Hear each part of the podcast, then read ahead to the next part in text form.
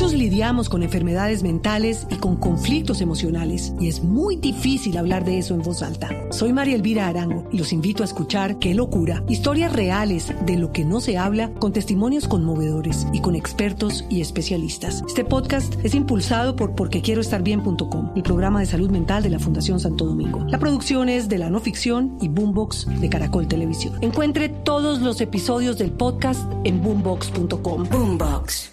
Ese gas que usan más de 3 millones, casi 3 millones y medio de familias en Colombia, es el que sube y sube duro desde hoy porque se acaba un subsidio que estaba entregando Ecopetrol desde el año pasado. El doctor Alejandro Martínez es el presidente de la Asociación Colombiana de Gas, de Gas Nova se llama el gremio. Doctor Martínez, buenos días. Buenos días, Néstor. ¿Cuánto sube el gas desde hoy? ¿De qué tamaño es el golpe? Sí, Ecopetrol, eh, como usted bien explicó, dio un descuento que estuvo vigente desde enero hasta el 30 de junio. Eh, a partir de ahora, de hoy, las compañías distribuidoras tenemos que comprarle a Ecopetrol el, el GLP con un aumento del 39% en el precio de venta. Eso implica que los cilindros deberán subir entre el 14 y el 16. ¿30 o 39%? No, del 39%. O sea, el precio de Copetrol a nosotros, las distribuidoras, aumenta un 39%. Eso implica para el usuario un incremento entre el 14 y el 16% en el precio de venta de los cilindros. Eso es un golpe, es un golpe duro. En tarifas, en plata, en efectivo, esto es un aumento pasar de cuánto a cuánto, doctor Martínez. Pues en el ejemplo que ustedes ponían ahorita, de, una pipeta de 80 mil pesos, pues aumentará a 12 mil, 13 mil pesos. Es un aumento muy grande y nos preocupa muchísimo. El año pasado el precio al cual nosotros comprábamos a los productores más que se duplicó, se aumentó por 2,4%, perdón, 2,4 veces. Eh, eso implicó en el segundo semestre del año pasado que se cayeran las ventas, el consumo en más del 6%. Por eso fue que Ecopetrol eh, el presidente de la República, el ministro de Minas, anunciaron en diciembre que iban a dar ese descuento. Pero ya el descuento se, se acabó y a mí lo que me preocupa es que con esta subida tan alta, pues vuelve y se caiga el consumo porque seguramente esa gente que deja de consumir GLP pasará a consumir leña. Sí. Y la gente le iba a preguntar eso, doctor Martínez, ¿la, la alternativa que tiene no es la electricidad sino la leña? No, porque es que fíjese que eh, pues mucha de la gente que consume el GLP es estratos 1 y 2 en el sector rural y en sitios muy apartados. Entonces, allá no llega la electricidad eh, o llega muy cara, no llega el gas natural. La opción que tienen para cocinar es el cilindro de, de GLP. Entonces, por eso le estamos diciendo al gobierno, hombre, frente a estas alzas tan grandes, pues así como hay subsidio para la electricidad y hay subsidio eh, para, para eh, el agua, para todos los servicios públicos, pues también lo para el GLP, para los estratos 1 y 2. Este es un combustible que tiene un gran contenido social, pues debería tener subsidio todos los demás servicios públicos. Es el de la gasolina, Néstor, que ya está en 14 billones de pesos de subsidio. Pero, pero, doctor Martínez, ¿por qué es tan caro? ¿Por qué se ha encarecido tanto? No solo hoy, que está creciendo mucho, hoy eh, viernes primero de julio, sino en general se han encarecido mucho las tarifas de gas en Colombia. ¿Por qué? Sí, desde hace año y medio ha venido subiendo.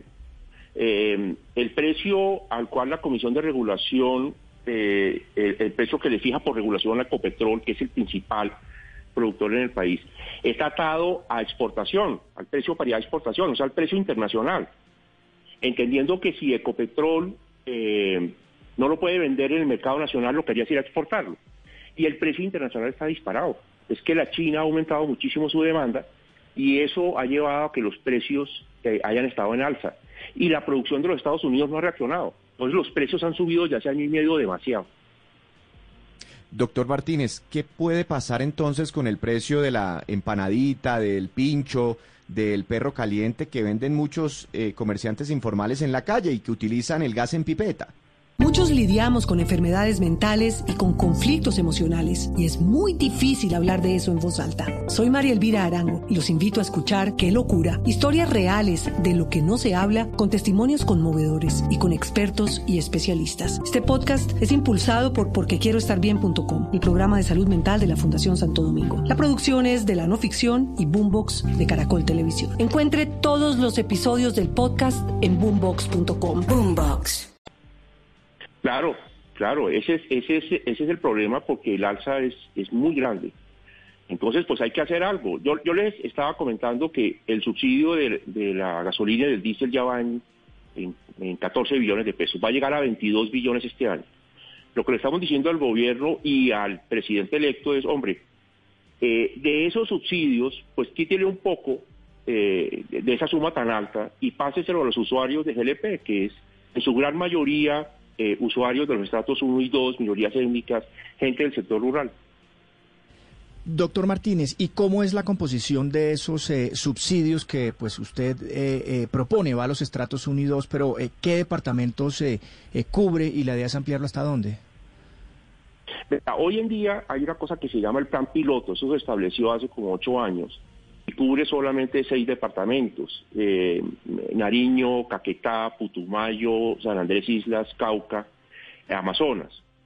Cubre los estratos 1 y 2 y, se, y, se, y consiste en el 50% para el estrato 1 y el 40% para el estrato 2 de los cilindros. Pero ya llegó el momento de pasarlo a todos los departamentos del país. Eh, los principales departamentos consumidores son eh, Antioquia, Valle, eh, Cundinamarca, por supuesto Bogotá, Nariño, eh, donde gente eh, de los estratos 1 y 2, sector rural, pues están consumiendo este combustible para cocinar. Es lo que estamos diciendo al gobierno, frente a estas alzas tan grandes, por favor, extienda el subsidio. Doctor Martínez, una, una, una pregunta con lo siguiente. Ustedes no son regulados, ¿verdad? ¿Qué garantiza entonces que ese subsidio que ustedes están eh, solicitando, pidiendo, realmente se traslade al usuario final?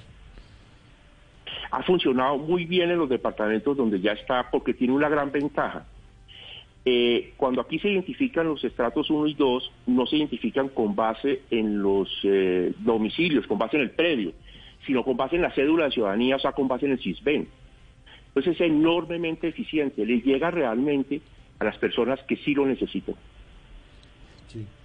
Sobre esto, doctor eh, eh, Alejandro, frente a lo que está pasando en los costos, usted nos decía que el cilindro de 80 libras va a subir más o menos 12 mil pesos en su valor, en el costo al consumidor. ¿Qué va a pasar con los otros dos? ¿Qué va a pasar con el cilindro de 40 libras y con el cilindro de 20 libras? Sí, es igual, digamos. Más o menos, ¿en cuánto quedarían los, los incrementos? Claro, va a subir entre el 14 y el 16%, pero eso varía de ciudad en ciudad, porque el costo de transporte es distinto. sí, hoy, hoy ¿cuánto cuesta un cilindro de 40 libras en promedio? Sí, está costando, pero es que es, muy difícil porque, para como digo, para cada ciudad cambia. Entonces yo le puedo dar el ejemplo de 40 libras, que fue el que dio el padre ahora. Sí.